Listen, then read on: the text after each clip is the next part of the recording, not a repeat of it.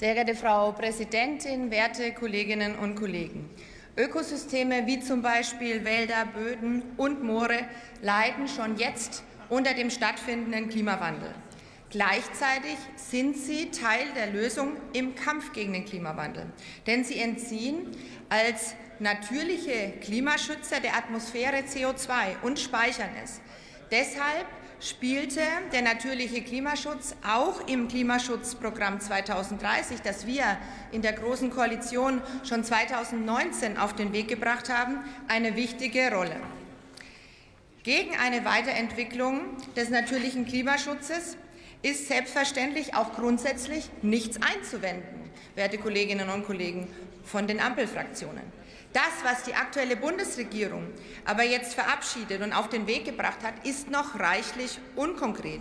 Und es ist schon jetzt klar, und wir haben es gerade auch schon in der Rede von Herrn Gesnus gehört, dass es vielmehr um ein Naturschutzprogramm zur Wiederherstellung der Natur unter dem Deckmantel des Klimaschutzes geht, meine Damen und Herren.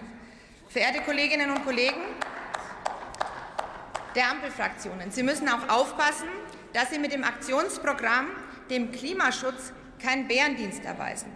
Werden der Landwirtschaft aus Naturschutzgründen immer mehr Flächen entzogen, führt das auch dazu, dass mehr Nahrungsmittel importiert werden müssen. Das bedeutet, dass unsere Lebensmittel dann einen höheren CO2-Fußabdruck hätten, als wenn wir regionale Erzeugnisse auch voranbringen. Das, liebe Kolleginnen und Kollegen von den Ampelfraktionen, das können Sie doch aus Klimaschutzgründen auch nicht wollen.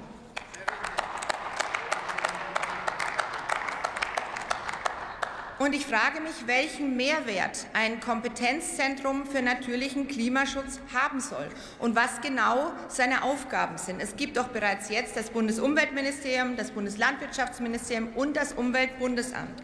Zudem werden über die Kommunalrichtlinie bereits jetzt Klimamanager gefördert. Das haben wir auch sehr unterstützt und auch wirklich immer wieder vorangebracht, weil diese Klimamanager vor Ort für mehr Klimaschutz sorgen. Und jetzt soll es auch noch Klimaanpassungsmanager geben. Anstatt andauernd Doppelstrukturen zu schaffen, sollten wir uns doch wirklich dem Kern der Aufgabe widmen, nämlich dem Klimaschutz, meine sehr geehrten Damen und Herren. Und hier muss ich sagen, verehrte Kolleginnen und Kollegen, bin ich zunehmend irritiert, wie die Bundesregierung und die Koalitionsfraktionen in Sachen Klimaschutz agieren. Von einer selbsternannten Klimaregierung hätte ich eindeutig mehr erwartet. Der Koalitionsausschuss hat beschlossen, die Sektorziele des Bundesklimaschutzgesetzes, das wir auf den Weg gebracht haben, aufzuweichen und es ist schon bemerkenswert, dass das effektivste Kontrollinstrument, für das wir auch von den Umweltverbänden wirklich entschieden gelobt wurden, dass dieses effektivste Kontrollinstrument mit grüner Beteiligung, sehr geehrte Frau Kollegin Badum, jetzt aufgeweicht werden soll. Das ist doch verkehrte Welt.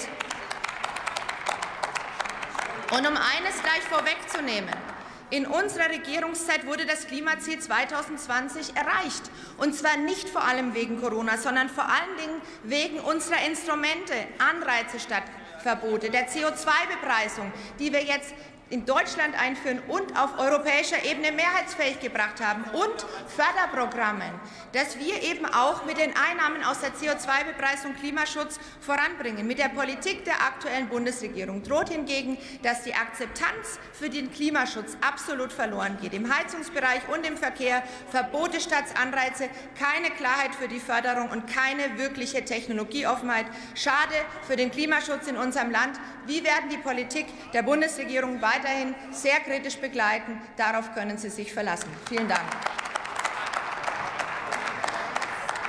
Nächste Rednerin ist für die SPD-Fraktion Dr. Lina Seitzel.